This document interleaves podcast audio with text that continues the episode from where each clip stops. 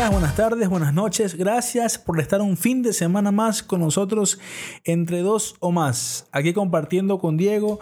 Recordemos que esta parte de, de, episodios... Eh, este segmento, este segmento. Este segmento hablan un poco más acerca de temas que llevan eh, la recuperación de por medio, ¿no? Pero eh, investigados desde otro punto de vista, ¿no? No afirmando como que fuéramos doctores, como que fuéramos psiquiatras o psicólogos, desde un punto de vista vivencial, mi experiencia y fortaleza, lo que me ha llevado eh, a, vivir diferentes aspectos en la recuperación, ¿no?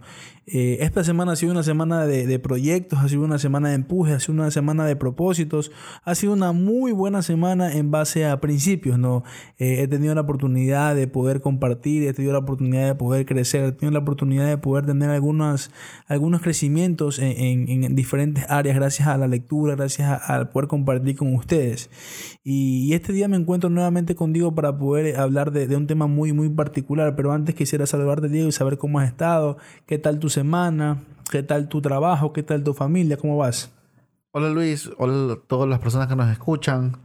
Eh, chévere estar en este espacio que fue, fue, como realmente inició esto de aquí, ¿no? Nosotros queríamos de otra manera conversar. Conversar de, de temas, eh, temas generales, siempre, bueno, apegándolo a la recuperación, que es lo que más hemos compartido con Luis, eh, desde, que nos conocemos.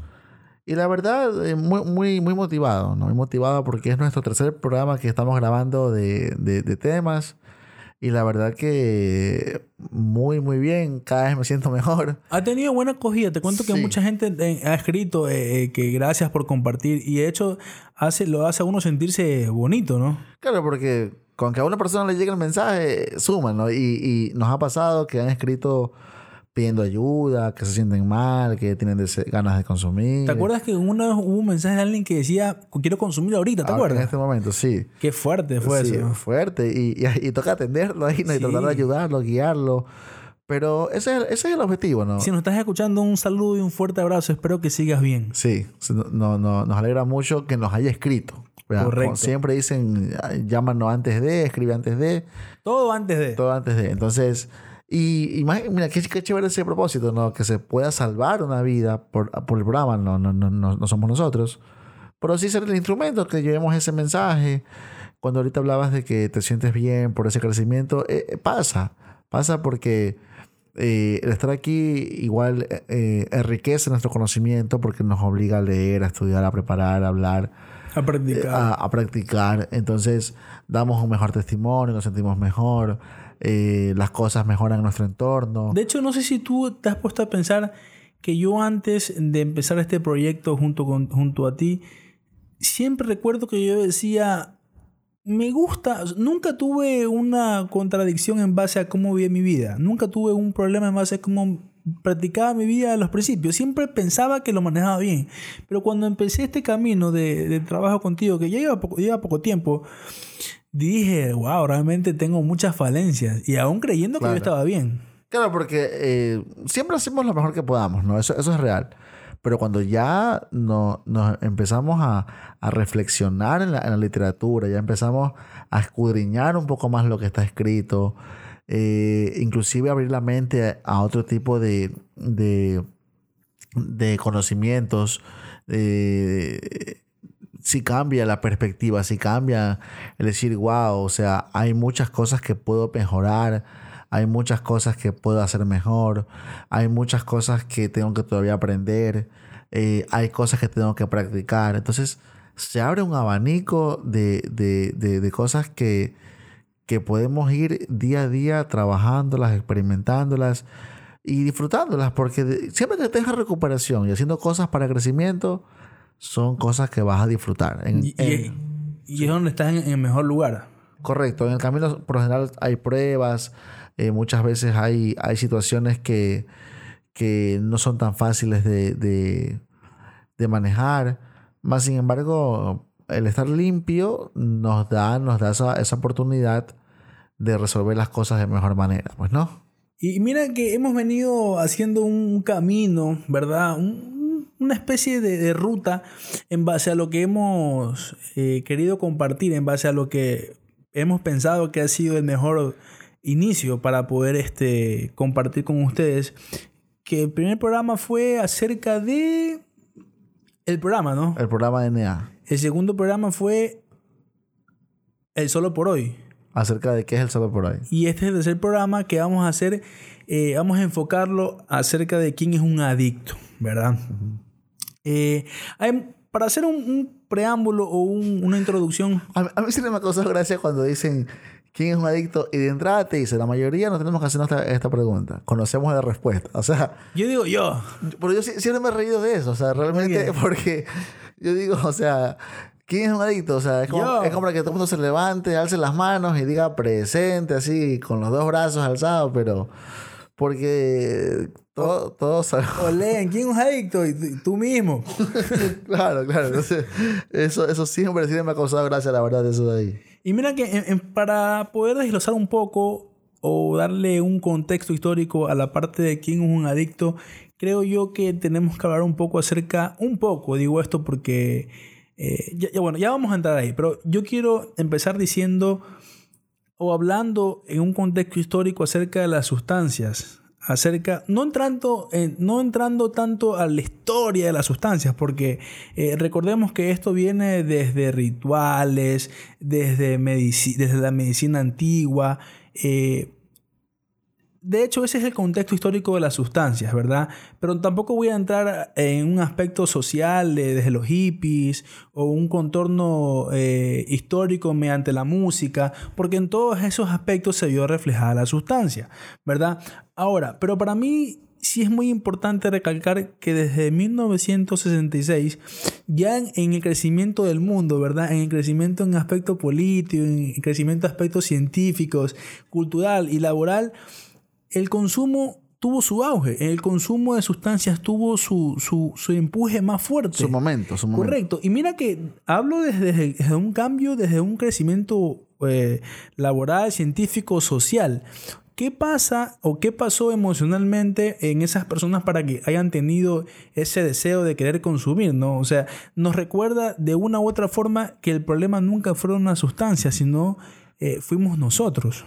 Ahí es donde entra el, la parte en que realmente no es, no es el consumo lo que nos hace adictos, sino que consumíamos porque somos adictos. O sea, es muy importante lo que decía Luis de que de, llegar a aclarar ese tipo de situación. Ahora, me llama mucho la atención el que alguien en ese tiempo, el que tú nombras en este momento, no haya podido saber que era un adicto. O sea, imagínate cómo tiene que haberse sentido alguien loco, como lo hablábamos la vez pasada, ¿no? Alguien que se sentía que era loco, que era débil, que no podía, porque nadie conocía de que era una enfermedad.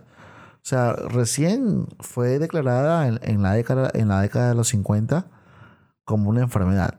La OMS la declaró como una enfermedad eh, para Pero hablas en el contexto histórico desde la antigüedad, ¿no?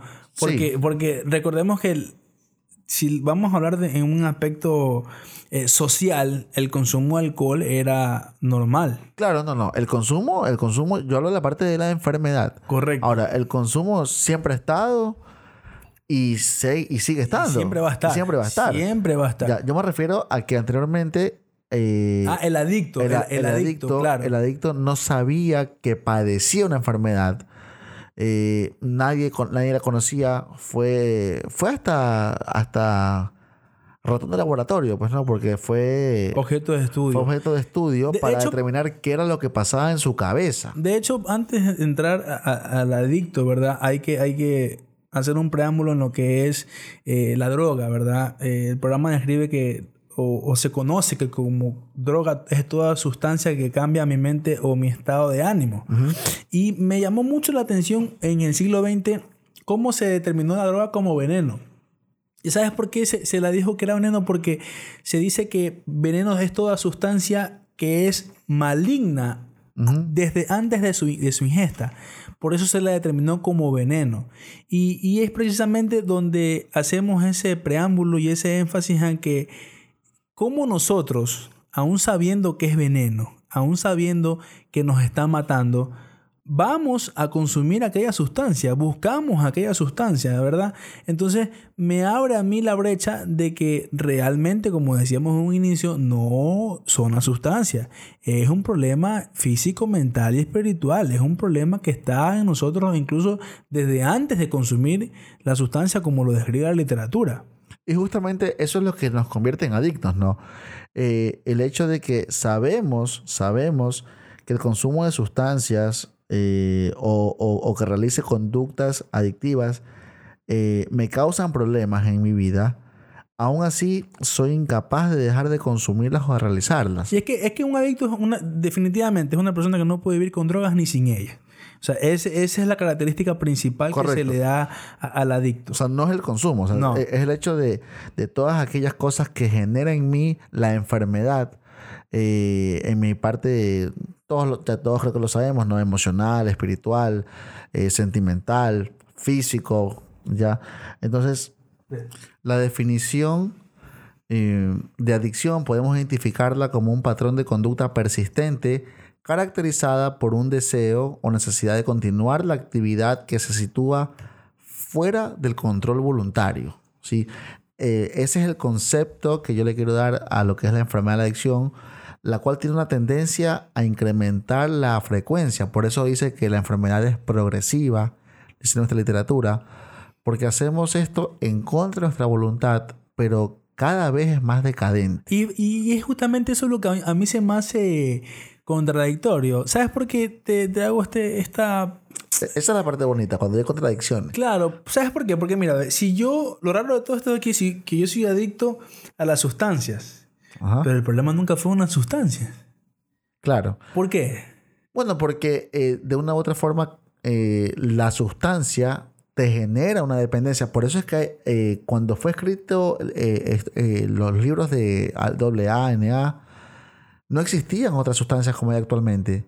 Ya actualmente hay sustancias que realmente te generan una dependencia muy fuerte física. Sí, sí, es verdad la enfermedad de, física por la compulsión, porque te, te, desespera, no puedes parar y todo lo demás.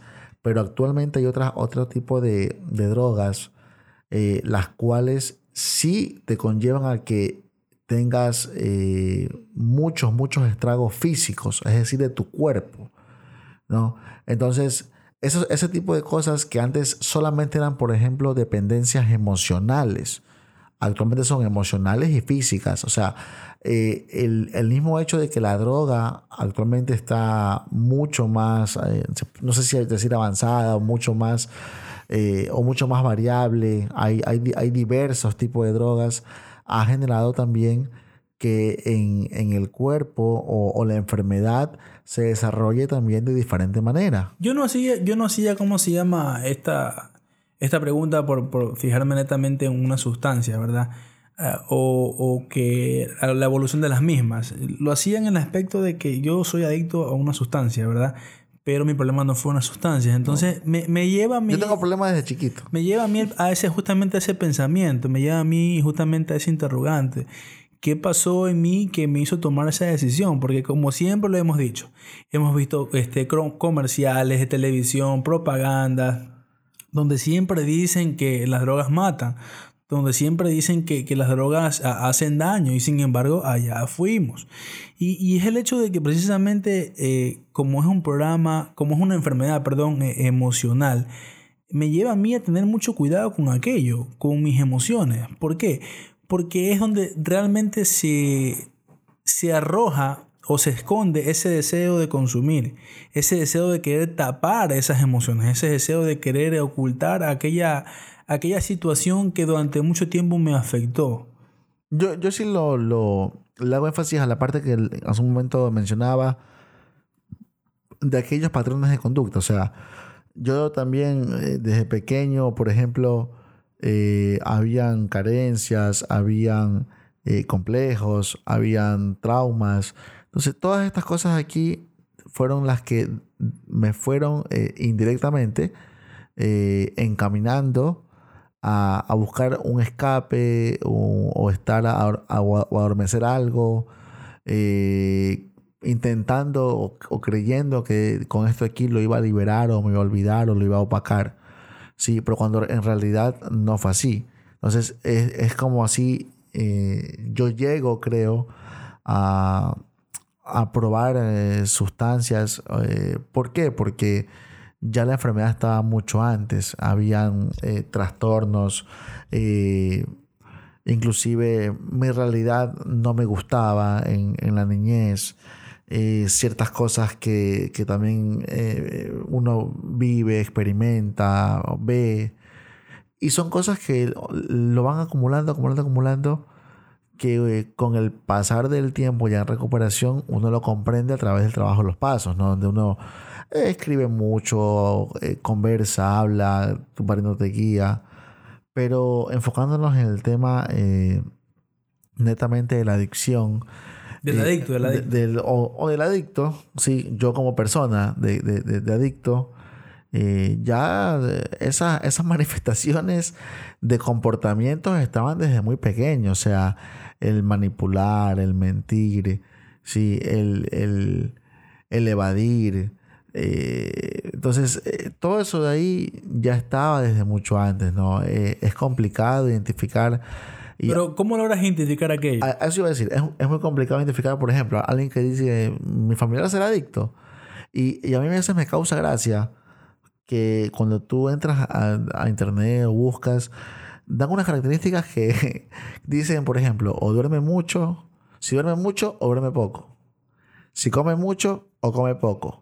Si habla mucho o habla poco. ¿Ya? ¿Por qué? Porque eh, es muy difícil que tú identifiques a alguien cuando no, no es algo que se note físicamente. ¿Sí? ¿Por qué lo digo? Porque... No se nota físicamente la... No, digo, no digo, es difícil notarlo, darse cuenta cuando no se nota físicamente. ¿Por qué? Porque, por ejemplo, en mi caso, mi familia empezó a darse cuenta de que algo no estaba bien cuando había en mí un cambio, empezó a haber un cambio físicamente. Ya, yo ya estaba con, con, otro aspecto, eh, o no estaba nunca en casa, ¿sí? o ya llegaba a altas horas. Eh, entonces, yo, yo, yo, creo que es muy complicado identificar a alguien que es adicto cuando aún no es muy notorio físicamente. O sea, yo no puedo decir esa persona de ahí tiene problemas o no, si lo veo normal.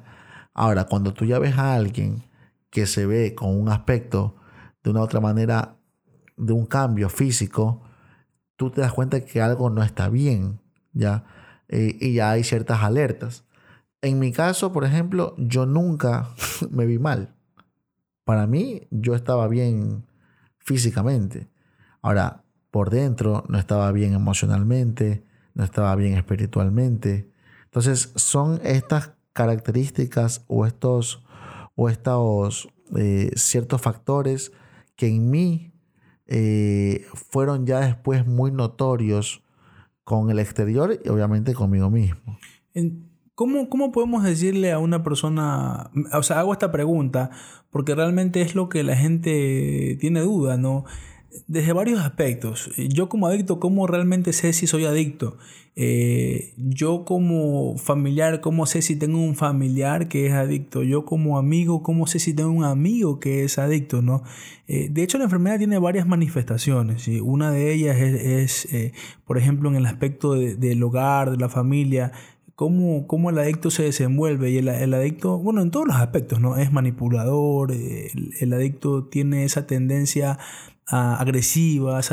la literatura habla de manifestaciones antisociales. Correcto. Y ahí entran todas estas características. Eh, mi función en este caso es poder describir cada una de ellas desde, mi perspectiva, ¿verdad? Porque de hecho, no sé, no sé si este programa lo escucha una mamá que, quizás quiera identificar si su hijo tiene este problema. Por eso justamente hablábamos de que eh, no es fácil notarlo cuando no es físicamente no te das cuenta. Así es. Entonces, me, lleva a mí precisamente a eso, o sea, a poder describir eh, de cómo es ese aspecto manipulador, de cómo se manifiesta ese aspecto manipulador que, que me quiere hacer pensar que yo tengo la razón y que los demás están mal o que me quiere hacer sacar ventaja de alguna situación.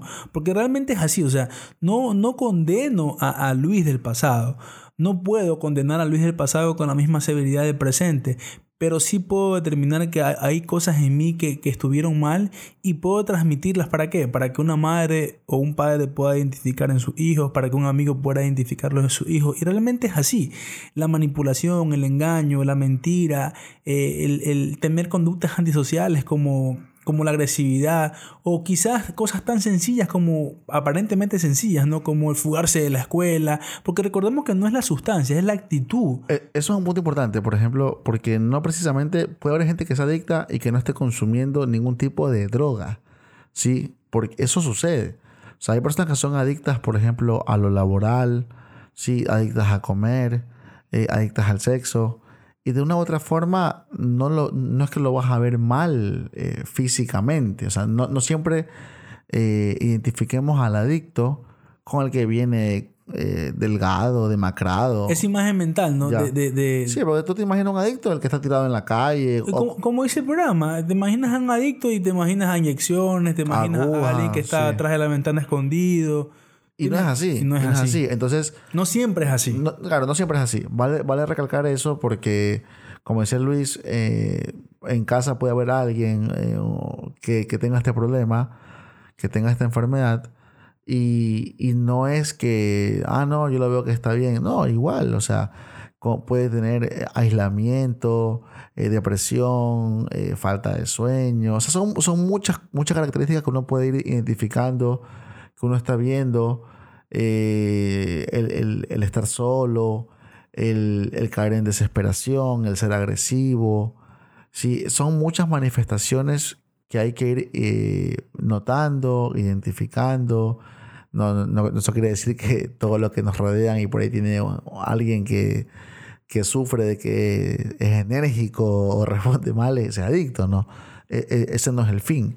Pero sí eh, un poco eh, poner los rasgos que son más comunes en, una persona que, es adicta. Que tiene problemas, ¿no? Y, y enfrascando netamente a alguien que está consumiendo alcohol o drogas, eh, el programa da unas premisas bastante importantes y da unas explicaciones bastante descriptivas, por ejemplo, como aquella que dice que las personas que dejan de consumir por un tiempo determinado eh, creen que han tocado el éxito o creen que no son adictas por eso, las personas, por ejemplo, que, que dicen haber tenido mala información eh, con, otros, con otras personas de que quisieron ayudarlas, también piensan ellos que no, que no son adictos porque han recibido información equivocada. Y, es un tema delicado, muy bueno, muy bonito, apasionante, pero de mucho cuidado. Y, lo digo por qué, porque yo conozco personas que, y te pregunto a ti Luis, que a mí me preguntan, eh, Diego, yo consumo alcohol los fines de semana porque me gusta salir con mis amigos a tomar, un, a tomar algo, pero yo soy adicto, me preguntan. Entonces, yo, yo le digo, bueno, si tú crees que... O sea, yo, yo le diría que, si no tiene la capacidad de tratar la, la, la su sustancia como una persona eh, de social, ¿verdad? Porque hay gente que socialmente sí puede, ¿verdad? En nosotros no está esa capacidad. ese era el punto que yo quería llegar. O sea, yo le decía, mira, si, si, si eso ahí, no, no te genera ningún problema si para ti no pasa nada si no consumes en un tiempo y sabes que estás bien, si, si eso de ahí tú dices hasta aquí me voy, si Pero la estás tranquilo. La pregunta, Diego, ahí no sería, por ejemplo, ¿y por qué te estás pensando, por qué estás pensando en eso? Correcto. Entonces yo le digo, ahora, ¿tú has consumido algo más? Me dice, bueno, yo sí. Entonces digo, ya, pero y lo haces frecuentemente, este, ¿cómo te sientes? ¿Tú qué crees? ¿Por qué lo hiciste? Entonces ahí entramos a otro tipo de cosas que es como para un poco tener información y tal, vez guiar o ayudar y compartirles algo. Pero, pero la persona que, que, que, está en, en, casa, ¿no? Eh, y, y, esto va para, para aquellos, o sea, eh, siempre es bueno pensar eh, por qué lo hago, qué, qué me lleva, por, o sea, por, por, qué tengo que depender de aquello. Y lo digo porque el, alcohol tiene dos rasgos importantes, ¿no? Eh, es, un, es un antidepresivo y es un, un, algo que te desinhibe.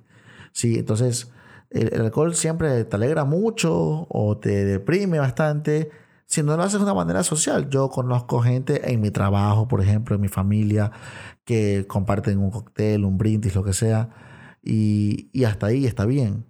Pero si ya te excedes en su consumo, eh, y llegas a un estado que no es el habitual, que cambia tu, estado de ánimo, que cambia tu mente, que afecta tus pensamientos, que eh, parte tu, tu, tu, comunicación con un poder superior, eh, hablando de las personas que son creyentes. Todo, esto, todo esto de aquí, creo yo que hay que, hay que poner una alerta y decir, ¿sabes qué? ¿Por qué? ¿Por qué lo estoy haciendo? ¿Qué es lo que me está pasando? Eh, es bueno tener esta información ahora. Yo en su momento, la verdad, no lo supe. Nunca lo supe. Luis hablaba un poco de la historia. Yo, yo me pongo siempre a pensar qué desesperante no saber qué tengo o, qué hacer o cómo, entre comillas, curarme, sino que seguirlo haciendo en contra de mi voluntad. De hecho, se habla un poco, que tocas el tema de la historia, eh, se habla de que la adicción va muy ligada a la locura y que hubieron muchos tiempos en que a los que tenían problemas con alcohol o la droga eran encerrados en psiquiátricos. Y realmente bastante deprimente, ¿no? Eh, ponerse o quedarse esa figura mental o esa. O, navegar en esa idea, en imaginarte que tienes un problema de adicción y que en ese tiempo no hubo un tratamiento y, y de hecho por no haber el tratamiento o por no haber eh, habido compañeros con los cuales compartir, fuiste encerrado en un psiquiátrico, no, es bastante deprimente. Y de hecho, la, literatura es clara en decirte que es una enfermedad que no tiene cura.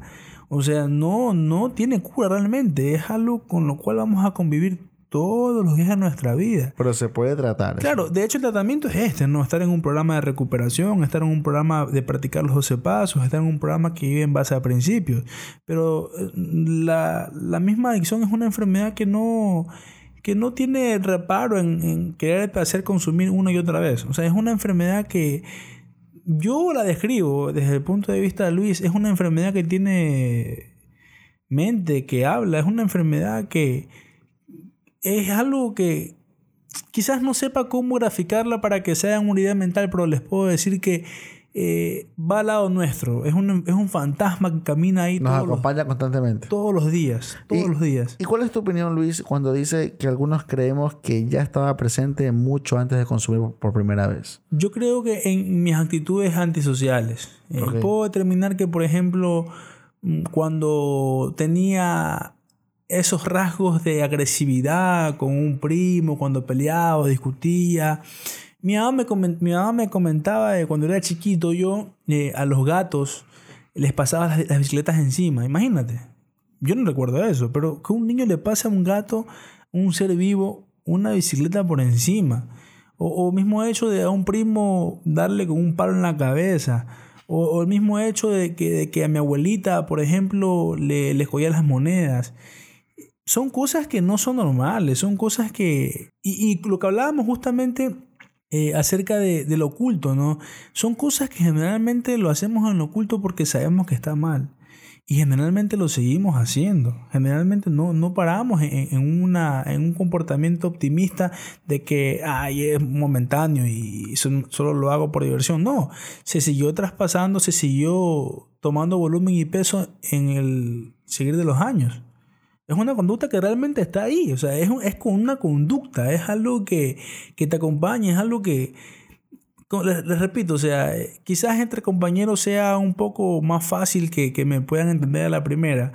Eh, pero realmente mi intención es poder describir aquella enfermedad, aquella situación de la adicción en la cual es real, es un, es un fantasma, es, es un... No sé cómo describirlo realmente, pero es aquella fuerza mayor que te empuja a hacer cosas negativas. Es aquella fuerza mayor que te empuja a ser agresivo, a pelearte con tu mamá, con tu hermana, a faltar el respeto a tus vecinos, a, ser desleal, a ser deshonesto. Es, esa situación es aquel pensamiento que te empuja a, eso. Es, como una fuerza negativa, ¿no?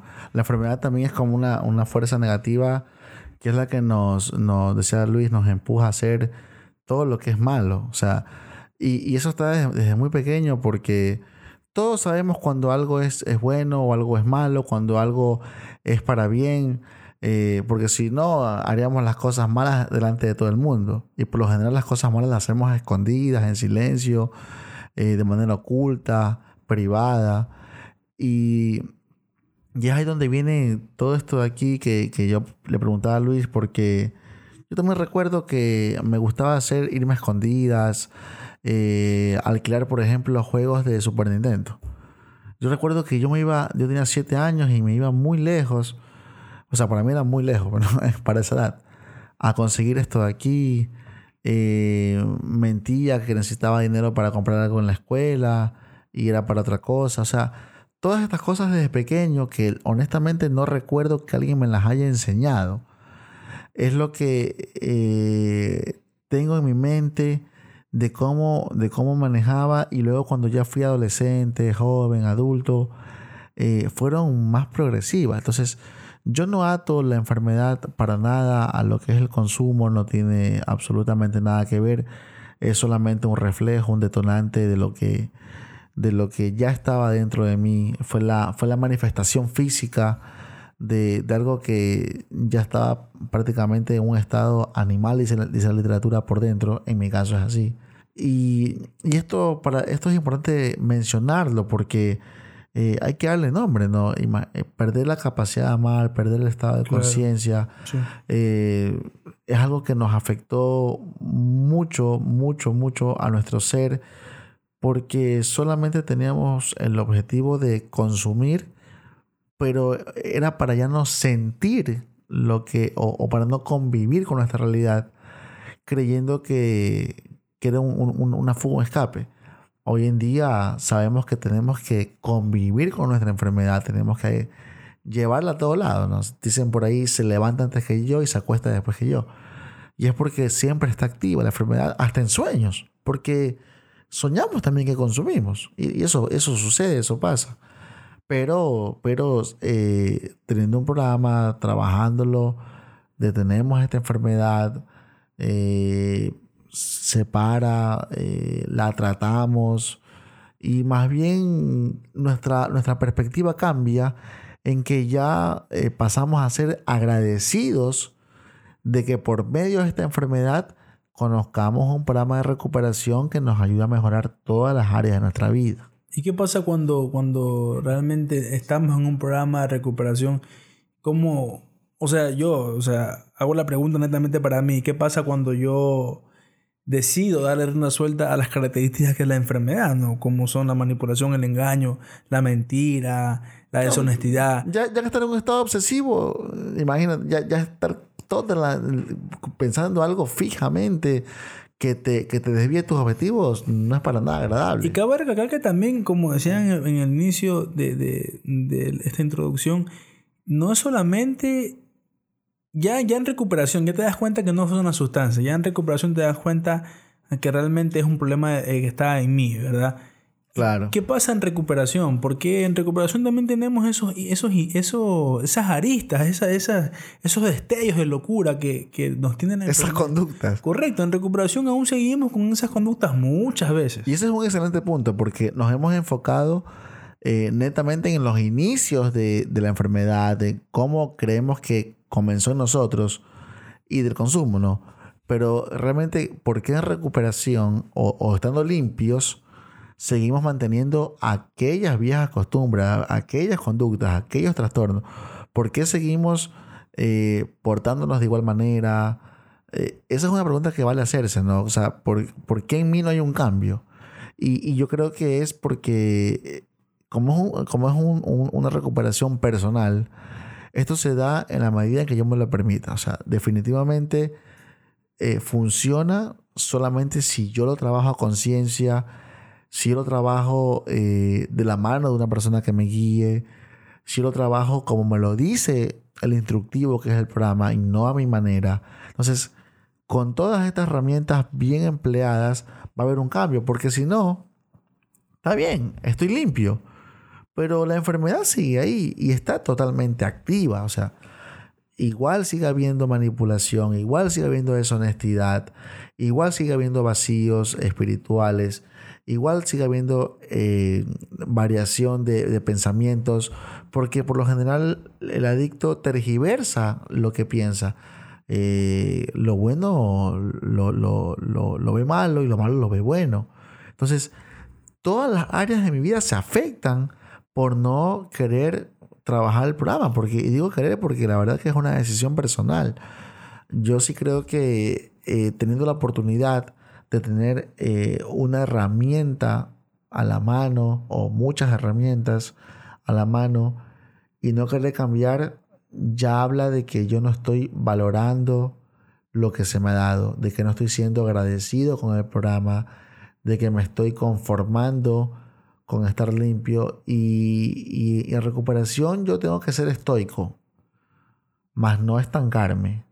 Entonces yo sí creo que debe haber un crecimiento en todas las áreas, así, así como la enfermedad también era progresiva, debe haber un crecimiento en recuperación de cada vez yo eh, sentirme eh, y ser mejor persona, ser mejor esposo, ser mejor amigo, ser mejor padre.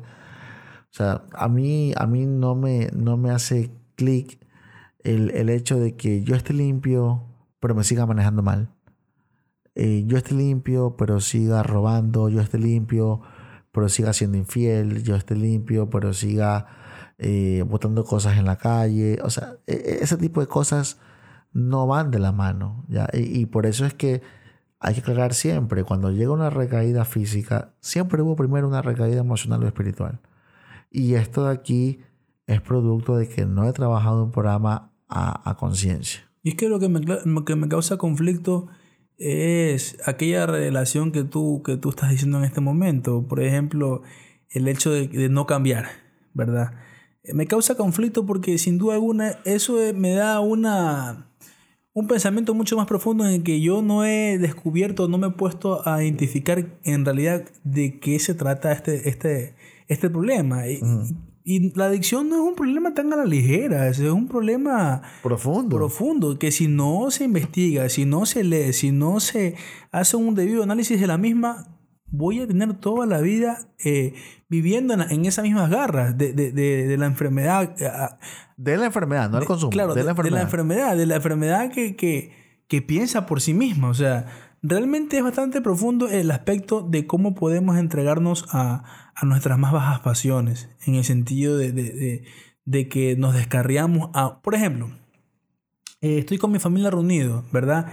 Y no disfruto el momento de estar con mi familia porque quiero ser infiel, porque estoy buscando a, a una persona a la cual eh, desfogar esa parte mala de mí. Hago un ejemplo drástico, pues no.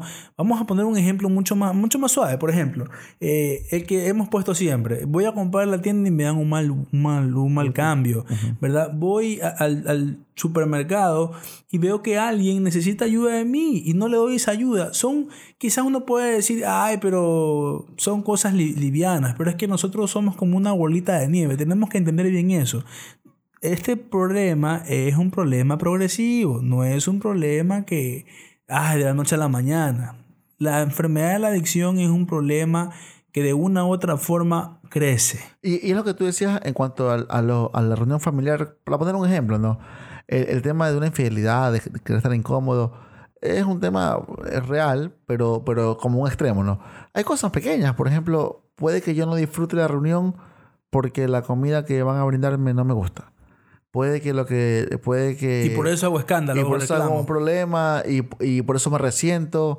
O alguien que está ahí yo tuve algún inconveniente hace mucho tiempo estoy resentido y amargo a mi familia. O sea todas estas cosas que son pequeñitas de verdad que para muchas personas pueden ser insignificantes son las que marcan una diferencia en una conducta adictiva o sea o de un adicto ¿sí? Eh, eh, todos estos trastornos, estos defectos, el, hecho de que, o sabes qué, o por último, aquel defecto también de no poder decir no y tener, como la, la, la vez anterior, de ir a, todos lados que me invitan y, comprometerme con todos y extenderme en mis cosas con todos porque no puedo decir no. O sea, hay, hay muchos, muchos rasgos de defectos, de trastornos, de conducta, muchas cosas que que eh, abrigan lo que es a, un adicto. Entonces, eh, en, ese abanico sí es bueno eh, identificar cuáles son los trastornos de conducta, cuáles son los defectos de carácter. para eso hay un programa con los cuales vas a poder ir identificándolos, trabajándolos. Una, una, guía de pasos. Una guía de pasos, eliminándolos, eliminándolos, porque así es la literatura, que los llegamos a eliminar entonces, todo esto de aquí conlleva un proceso. Por eso eh, yo siempre hago eh, énfasis en que trabajemos el programa, en que leamos, en que hagamos los pasos, en que usemos la guía, en que tengamos un contacto con nuestro padrino, en que nos mantengamos yendo a reuniones. ¿Por qué? Porque nuestra enfermedad, como decía Luis, es un tema que puede ser hasta de vida o muerte. Es un tema trascendental que si, si, si, si lo, lo, llevas bien, tú trasciendes dejando un legado, compartiendo, eh, pasando el mensaje. Pero si no lo manejas de la buena manera la recuperación, si te quedas estancado, si no hay crecimiento, va a terminar teniendo consecuencias tu vida. Eh, y no, siempre digo, no hablemos netamente ya del consumo. Hablemos de los manejos, de, de cómo, de cómo sobrellevar eh, algún, alguna circunstancia, de cómo manejar situaciones. Entonces, eh, somos bendecidos aquellas personas que tenemos un programa de recuperación con el cual podemos tomar mejores decisiones y, y, disfrutar mejor lo que es el día a día. Seguramente me estoy proyectando en, en, en un pensamiento bastante ideológico, pero por experiencia propia, puedo determinar y puedo decir que la única forma en la cual yo encontré un cambio real fue a través de la práctica del programa. Yo puedo dar testimonio y puedo decir que yo probé con psicólogos, probé con psiquiatras, probé en religiones, lo probé, realmente lo probé, pero no me funcionó. Realmente es para mí, para mí, para Luis, cabe recalcar que el programa no es la única alternativa, pero para Luis, lo único que le funcionó fue el programa NA. Hay muchos, muchos programas terapéuticos, ¿no? Que son en, la parte religiosa o en la parte de, Inclusive los ponen a personas que yo he visto a trabajar con... Que con madera, con cosas así. ¿Con madera? Sí. ¿Cómo con madera? Eh, que construyan, por ejemplo, ciertas cosas y, eso los hace sentir importantes. Y después te la rompen para ver si tienen paciencia. no, y supuestamente trabajan ahí tu, tu, tu carácter y, es como una comunidad terapéutica. Eh, he, visto eso, he visto retiros. No, la, eh, ¿No te acuerdas de la planta? ¿te acuerdas? La, película. La, sí, la película 28 días. Este, muy buena por si acaso, pueden verla. Este, y, y entonces hay, muchos tratamientos. Y no digo que el único que sirva sea el de aquí. Pero yo me identifico. O sea, primero que con lo único que me identifico con este de aquí. Y con lo único que me siento eh, o siento que me ha servido es este de aquí. Eh, yo, yo recuerdo, y, lo cuento, tenemos un amigo en común, el cual, este, cuando, él, cuando él paró de consumir en una institución, conoció a un pastor y lo llevó a una iglesia. Y, él me comentaba que se sentía muy bien, ojo, muy bien, le, sirvió mucho. Eh, cuando yo me encontré con él, le hablé de los grupos de NA donde yo estaba asistiendo y me dijo que quería ir, lo invité. Y hasta el día de hoy se quedó en los grupos, bueno, en, en. Y, y, él sí me decía que él no se identificaba eh, o, no sentía con quién podía hablar en la iglesia de, de, por ejemplo, el deseo de consumir, de que se sentía mal, de que estaba desesperado. Y lo que hacía era orar, que le servía obviamente como, como una, una herramienta para, para calmarse, para tranquilizarse, pero que sí le hacía falta la parte de la identificación. Sí, porque... esos son los beneficios, ¿no? La parte de poder eh, eh, hablar y que el otro diga, ¿sabes qué? Como alguien que me entiende. Yo, padecí, yo padecí algo igualito, yo tuve una experiencia igualita, yo... Eso es lo, interesante, lo que le ha pasado a, a tu amigo, ¿no? Entonces, mira la, la, importancia de mantenernos eh, activos en, en, los programas de recuperación. Y esto para las personas que tienen un poquito más de tiempo. Porque siempre van a llegar eh, personas nuevas, los recién llegados, con los cuales también hay que compartir y devolverles, explicarles. ¿sí? Yo, yo confieso algo, cuando yo llegué, cuando yo llegué a un grupo, eh, recuerdo que me hablaron mucho, pero por ejemplo, yo nunca entendí que el alcohol era una droga. No, no, no, lo comprendía. Hasta que ya yo después iba y una vez yo fui con olor a alcohol. Ya tenía dos o tres días, pues, ¿no? Y me dijeron que el alcohol también era una droga. Ya, y ahí fue cuando me dijeron, este, sabes que nunca más te vas a poder tomar un trago en tu vida. Que hasta me impactó eso ahí. Pero, y, lo cuento por qué, porque eh, hay que tener mucha paciencia para llevar ese mensaje, para explicar quién es un adicto, porque a veces las personas afuera no lo saben, ¿sí? Eh, tenemos la obligación de tener un buen, un, buen testimonio, porque ahora es muy común ver en, en, nuestro sector de, de, domicilio, en nuestro trabajo, personas que tienen problemas de adicción. Sí, yo en mi, en mi trabajo, en mi barrio, en todas partes, siempre hay alguien que tiene un problema de adicción.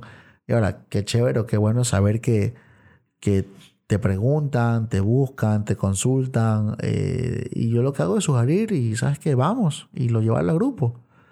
Pero, pero para esto hay que también eh, tener claro eh, quién es un adicto, ¿no? ¿Quién, quién, quién realmente es un adicto? No es de tomarlo a la ligera, es un tema de mucha relevancia, de mucha importancia. Eh, es una enfermedad que abarca muchísimo más que, simplemente el consumo de alguna sustancia. Eh, y, así mismo, como decía Luis, para poner un ejemplo del hogar, no hay que fijarnos en aquellas cosas que, que hacemos con pensamientos selectivos. ¿Por qué? Porque eh, el adicto, eh, yo como adicto, quiero pensar en que, ¿sabes qué? Mira, eh, mi hija, ya este domingo la saqué a, pasear. Y pasan dos meses y nunca más la saqué. Entonces cuando y me diga algo, le voy a decir, oye, pero yo te saqué a, pasear hace unos domingos. Pero entonces, así era con, con, el consumo. Nos fijábamos en cuándo nos consumíamos. Entonces, ahora, ahora limpio, también eso pasa. Nos fijamos en las cosas que para nosotros hacemos bien, pero no en todas las que hacemos mal. ¿sí? Pero eh, en este caso tu hija va a decir, no, pues no me has dado mi tiempo. Claro, o sea, es como en mi casa, en mi casa, mi esposa que nos escucha, espero que no me, no me a quedar mal. pero por ejemplo, ella cocina y yo lavo los platos. Y, y, y ya, por ejemplo, no es que voy a decir yo, ah, no, es que yo ya lavé ayer y me fijo en eso y pasa una semana, dos semanas y digo, no, pero si yo, yo, también ya la veo. Y a ti no te gustaba lavar los platos, ¿te acuerdas? No me gustaba. A mí no me gustaba. De hecho, yo cuando estuve en una institución siempre hice área de, de aseo, de, de barrer, menos plato. pero menos plato porque nunca me gustó. Y ahora, mira, o sea, son cosas que hay que ir cambiando porque son parte de, ese crecimiento. En esas cosas se marcan las diferencias, ¿no? Eh, para seguir con el tema, con, los rasgos de, adicción, eh, te pregunto, Luis, ¿tú qué has notado en, este, tiempo o en estos últimos tiempos que, de pronto te ha costado un poco dejar de, de esas conductas adictivas o esos pensamientos adictivos? Lo interesante del programa para, para mí, en este caso, eh, para enfocarlo un poco la pregunta que tú me haces, lo interesante del programa y de haber leído desde un principio es que sí me logra, además lograr, identificar las situaciones en las cuales me estoy exponiendo. O sea, cuando tú ya ves que algo no está bien, lo identificas rápidamente. Yo lo identifico rapidito. Ahora, la, cosa es dejar de hacerlo. Es ahí donde, donde voy yo. donde realmente la enfermedad es tan, tan real que aún tú sabiendo que estás exponiéndote a una situación no, favorable. No, favorable, no estable, aún sigues desbandado hacia tu, tu, voluntad. Y creo que eso es lo que marca la diferencia con la persona que es adicta y la que no es adicta, ¿no? Porque de pronto el que, el que no es adicto y ve algo así, sabes que por último ya no lo hace porque sabes que no, no, no me hace bien. Sí, sí, sí he visto que... Pero el adicto tiene que seguirlo así. Tiene la capacidad de no darle importancia a lo que no, no, es importante y no, y no le dan mayor, mayor este, detalle.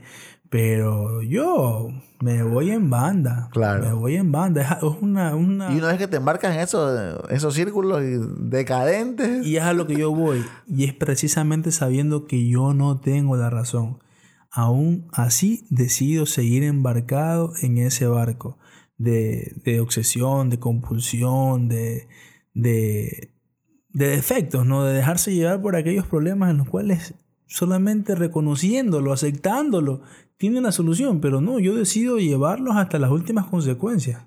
Y esa es la magia de la, de la, de la recuperación, ¿no?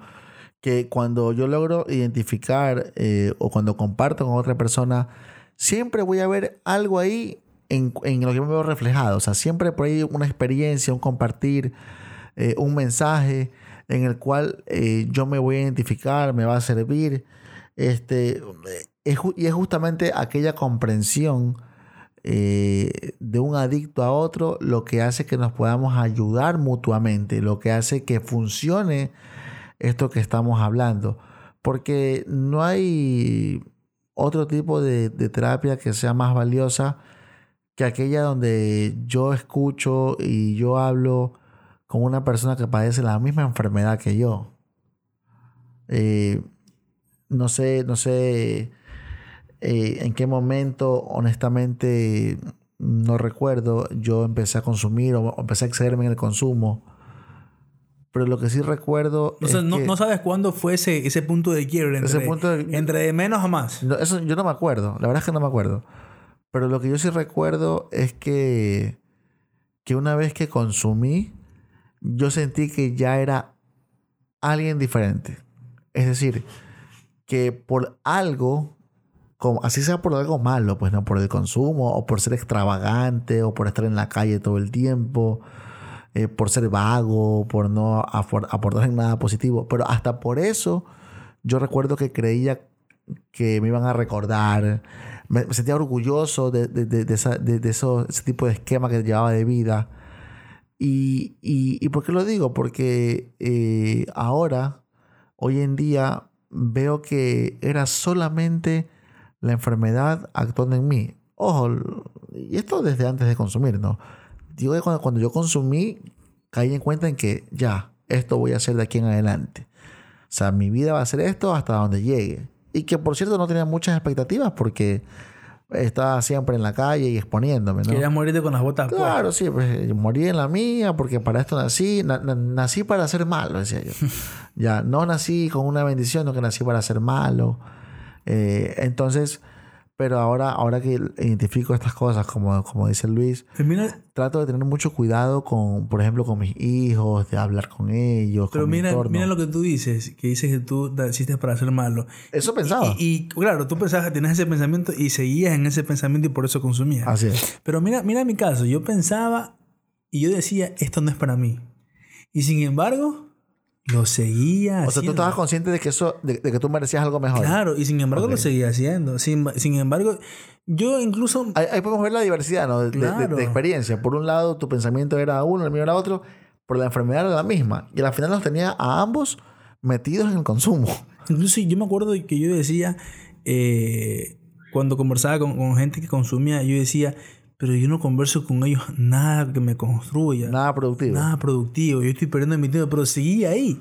Y arrancaba desde la mañana hasta la noche. O sea, es tanta, tanto este nivel que... Que, que tú hablas bastante también. Que, o sea, es, realmente es una persona más que piensa a través de mí. Yo lo veo, lo, lo, lo, lo veo reflejado de, de, esa manera.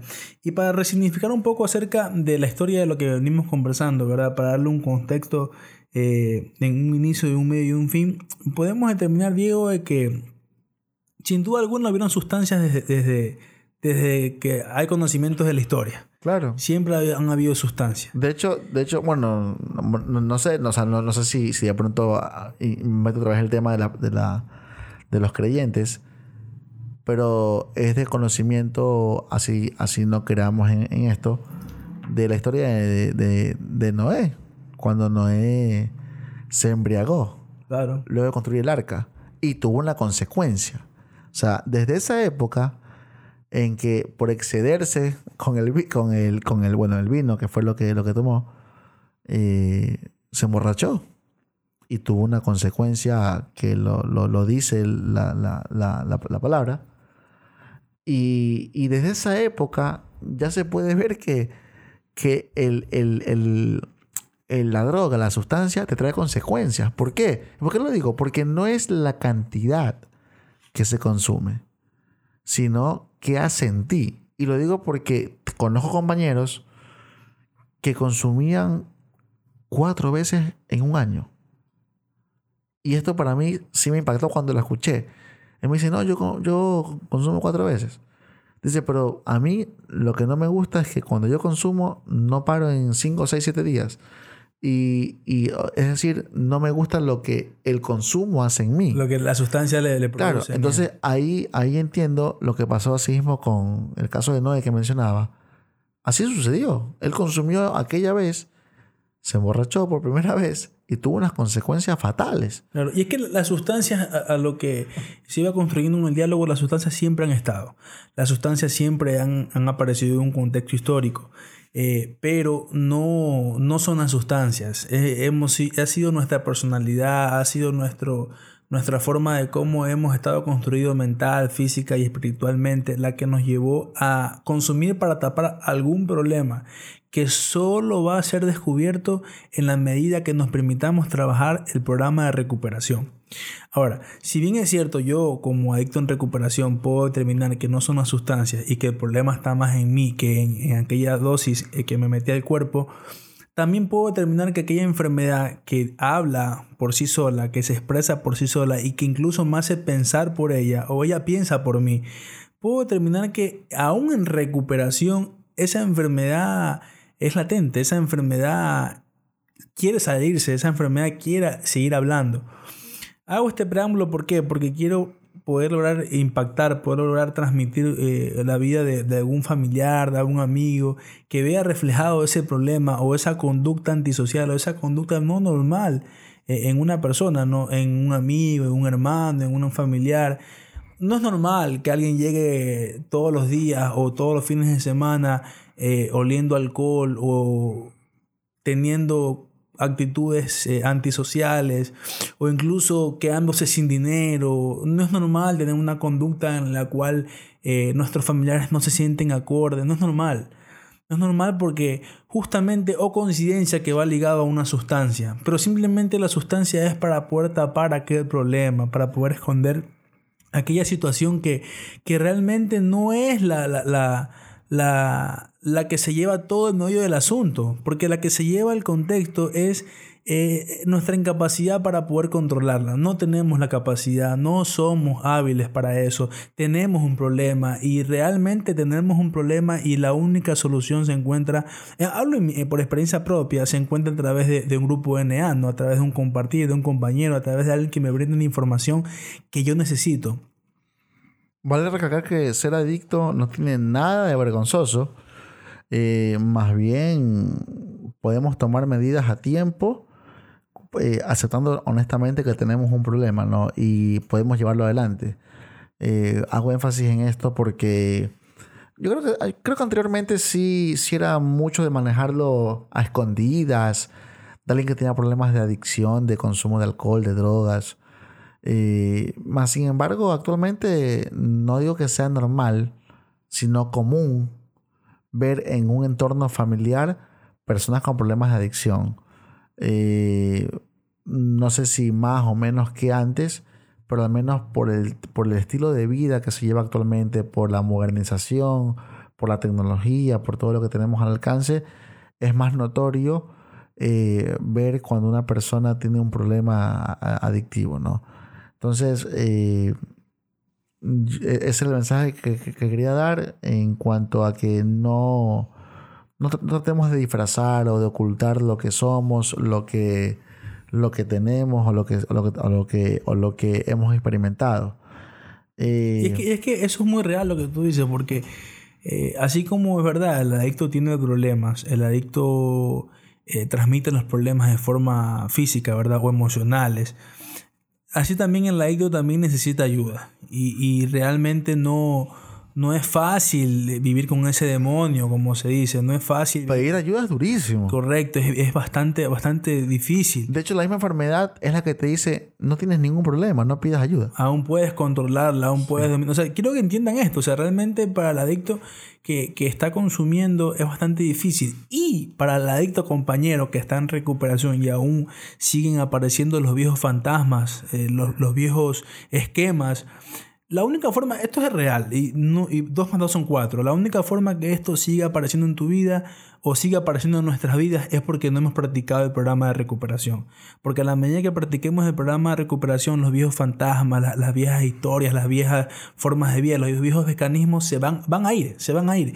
Y para ir cerrando el episodio número, eh, número 3 del día de hoy eh, sobre quién es un adicto, eh, puedo dar un resumen que para mí un adicto es una persona maravillosa, es una persona que eh, ha venido a este mundo con una enfermedad que tiene su tratamiento, pero a su vez ha venido al mundo para servir, para ayudar, para dar, para, para, para comprometerse a una obra social en la cual está reflejada el amor, está reflejada la comprensión.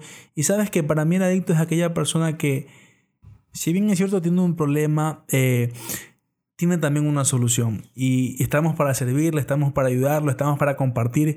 Eh, de hecho, el propósito primordial de este programa es que ni un adicto más pueda morir a causa de las garras de esta enfermedad.